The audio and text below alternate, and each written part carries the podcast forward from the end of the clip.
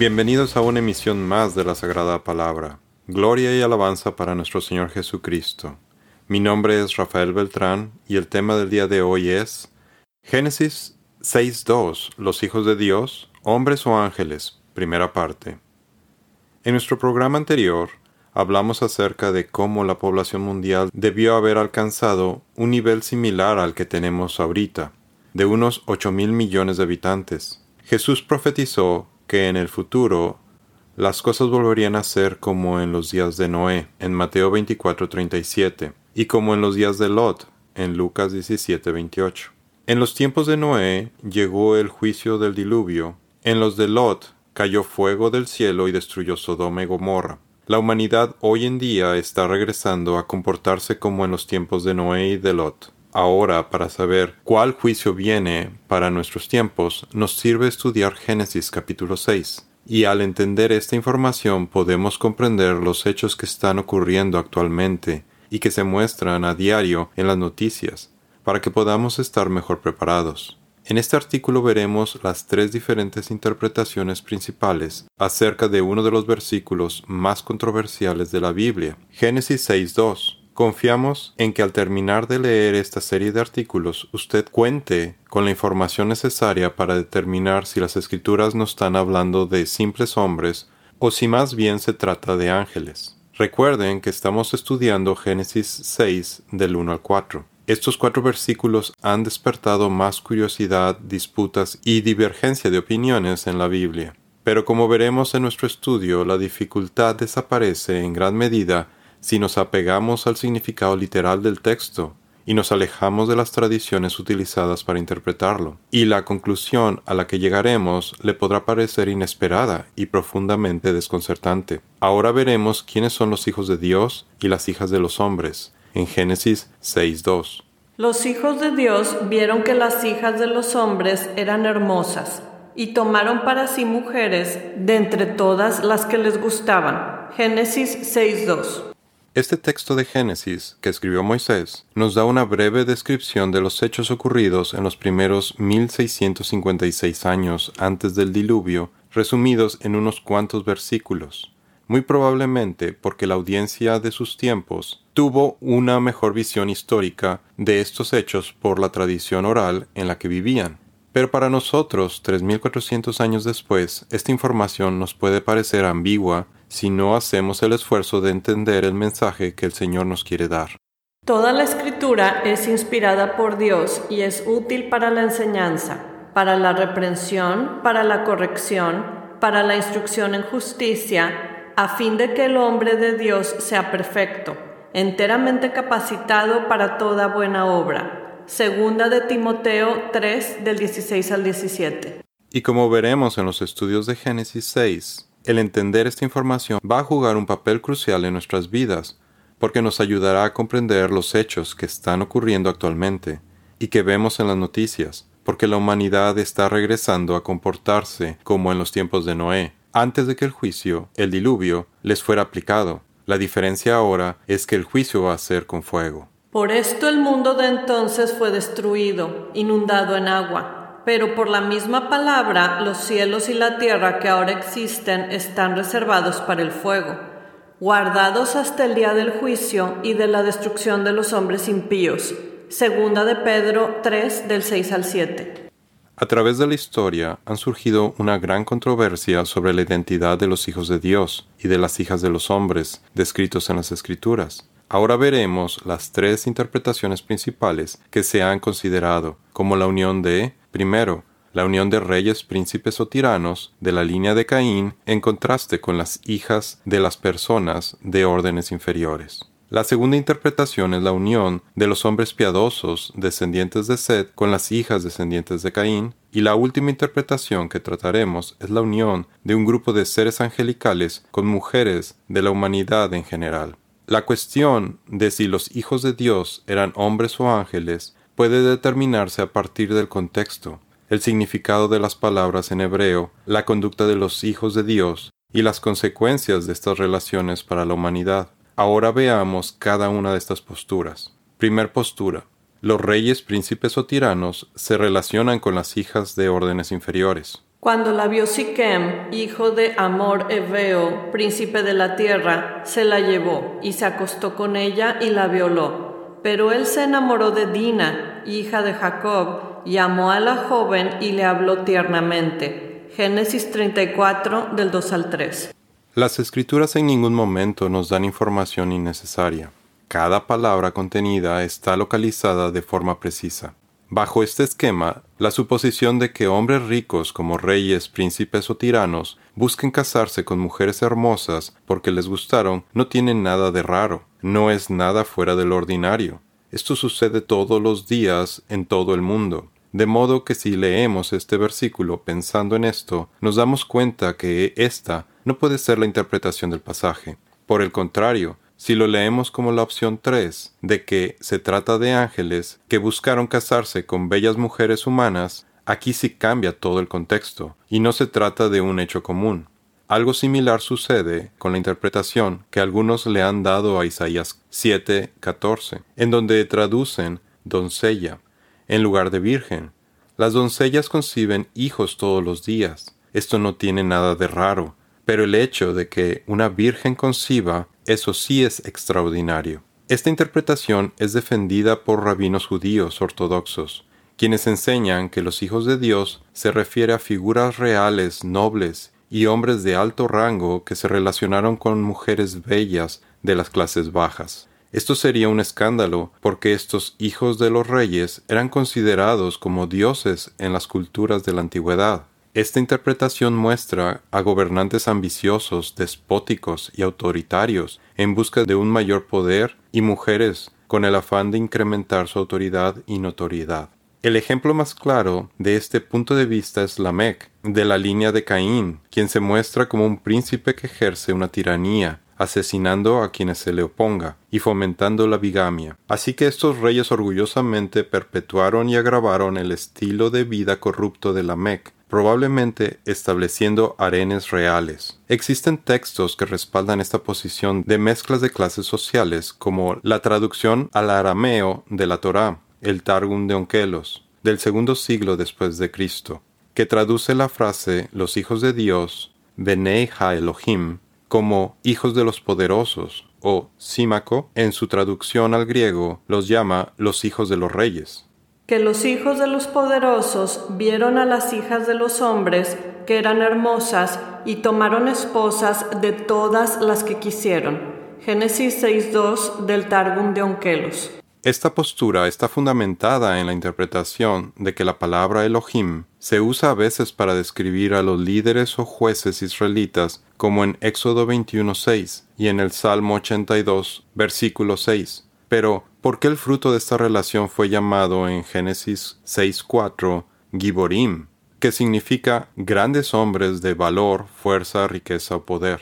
Entonces su amo lo acercará ante los jueces, Elohim, lo acercará a la puerta o al poste de la puerta y le orodará la oreja con una lesna y le servirá para siempre. Éxodo 21, 6.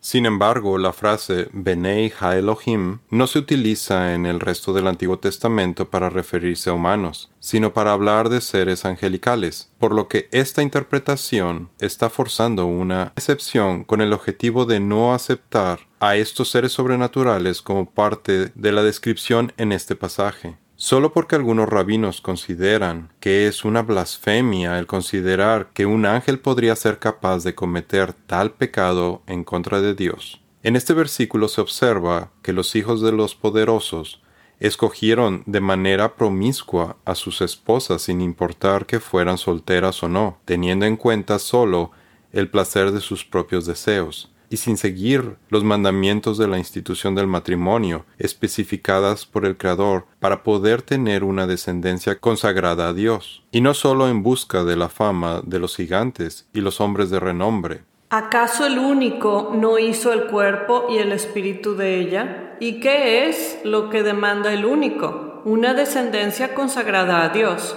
Guarden pues su espíritu y no traicionen a la mujer de su juventud. Malaquías 2.15. Por eso no podemos aplicar el término de hijos de Dios, Elohim, a estas personas. Jesús nos especifica en Juan 10, del 34 al 36, en donde cita el Salmo 82, versículo 6, para describir al tipo de personas que se les puede llamar Elohim en las Escrituras. Yo dije, ustedes son dioses, Elohim, y todos son hijos del Altísimo. Salmos 82.6.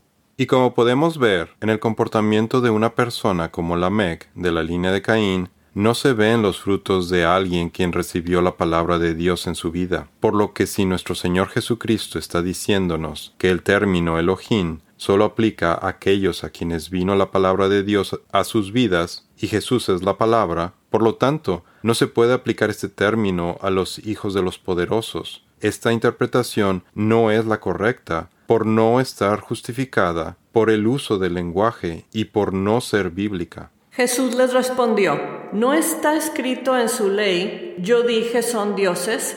Si aquellos a quienes vino la palabra de Dios los llamó dioses, y la escritura no se puede violar, a quien el Padre santificó y envió al mundo, ustedes dicen blasfemas, porque dije, yo soy el Hijo de Dios. Juan 10 del 34 al 36. Además, esta interpretación no proporciona ninguna explicación al versículo de Génesis 6.4, en donde los hijos de estos matrimonios fue una raza de gigantes, como veremos cuando lleguemos al estudio de los Nefilim o héroes de renombre. Hoy en día, cuando tenemos esta mezcla de clases sociales, los embarazos son suprimidos o son escondidos para evitar el escándalo de los poderosos, ricos y famosos en los medios de comunicación. Por ello, esta interpretación es la menos aceptada en la actualidad. La segunda interpretación, los hombres piadosos, descendientes de Seth, se relacionaron con las hijas descendientes de Caín. Esta segunda interpretación que veremos es generalmente la más aceptada por los estudiosos en los tiempos modernos, y por lo tanto es enseñada en los seminarios. Describe que Génesis 6 del 1 al 4 relata el matrimonio entre las dos líneas de los hijos de Adán, en donde las hijas de los hombres pertenecían a la perversa y apóstata posteridad de Caín de Génesis 4, que se casaron con los hijos de Dios, los descendientes piadosos religiosos, temerosos y fieles a Dios de la línea de Seth del capítulo 5 de Génesis.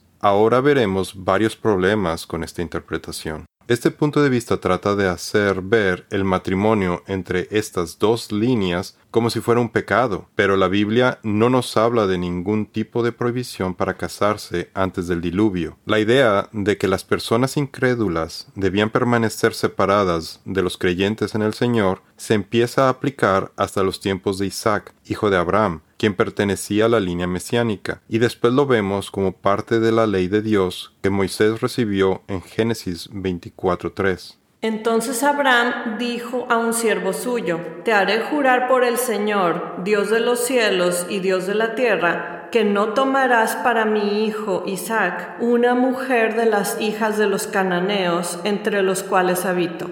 Génesis 24 del 2 al 3. Por lo que tenemos que preguntarnos, ¿de dónde surgió esta interpretación?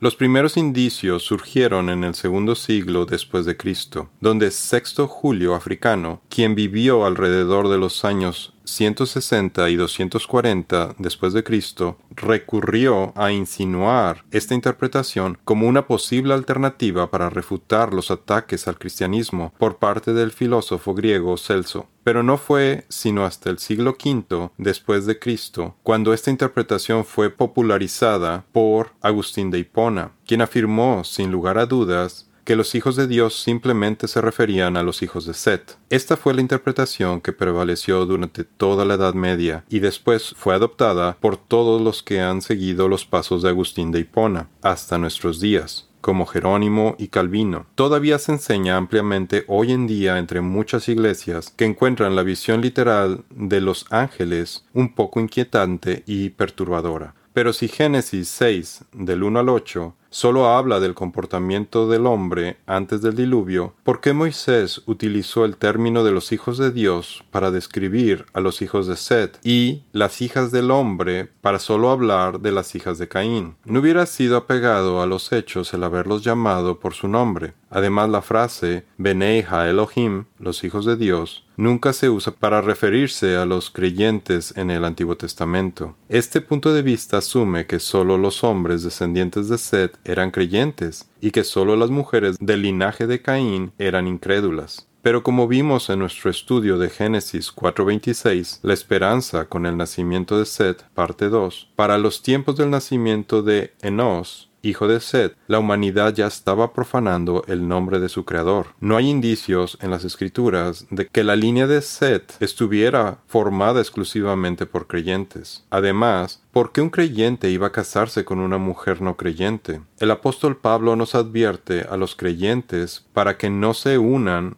en un yugo desigual con los incrédulos. No estén unidos en yugo desigual con los incrédulos pues, ¿qué asociación tienen la justicia y la iniquidad? ¿O qué comunión la luz con las tinieblas? ¿O qué armonía tiene Cristo con Belial? ¿O qué tiene en común un creyente con un incrédulo? Segunda de Corintios 6, 14 y 15. Y aunque esto llegara a pasar, el Señor no destruye estos matrimonios mixtos hoy en día, así que esta interpretación estaría acusando a Dios de ser inconsistente en sus juicios para anunciar cuán recto es el Señor, Él es mi roca, y que en Él no hay injusticia. Salmos 92, 15. Otro punto que invalida esta interpretación es el considerar que, si los descendientes de Seth, en general, fueron fieles al Señor, entonces, ¿por qué todos ellos murieron ahogados en el diluvio, a excepción de Noé y su familia? Recordemos que de entre todos los seres humanos antes del diluvio, solamente Enoch y ocho personas en el arca se salvaron del juicio de Dios. Por lo que más bien lo que la Biblia nos dice es que tanto los descendientes de Caín como los de Seth formaron parte de una corrupción universal de toda la raza humana, que incluso llevó a Dios a lamentar haber hecho al hombre en la tierra. Imagine la aflicción en el corazón de nuestro Creador al ver que la humanidad había llegado a un punto de maldad que era irreversible y que la única solución era su destrucción. La descripción divina no podía ser más clara que en Génesis 6:12, porque toda la carne había corrompido su camino sobre la tierra. Entonces el Señor lamentó haber hecho al hombre en la tierra, y le dolió en su corazón, y dijo el Señor, arrasaré de la faz de la tierra los seres que he creado, desde el hombre hasta el ganado, los reptiles y las aves del cielo, porque lamento haberlos hecho. Génesis 6 del 6 al 7. El juicio del diluvio no podía ser ejecutado hasta que todos los hombres justos estuvieran a salvo, de la misma manera que ocurrió en el pasaje de Sodoma y Gomorra, en donde los ángeles no podían ejecutar el juicio de Dios hasta que Lot y su familia estuvieran fuera de peligro en Génesis 19:22. Tampoco perdonó al mundo antiguo, sino que guardó a Noé, un predicador de justicia, con otros siete, cuando trajo el diluvio sobre el mundo de los impíos. También condenó a la destrucción las ciudades de Sodoma y Gomorra, reduciéndolas a cenizas, poniéndolas de ejemplo para que los que habrían de vivir impíamente después. Además, rescató al justo Lot, abrumado por la conducta sensual de hombres libertinos, Segunda de Pedro 2, 5 al 8.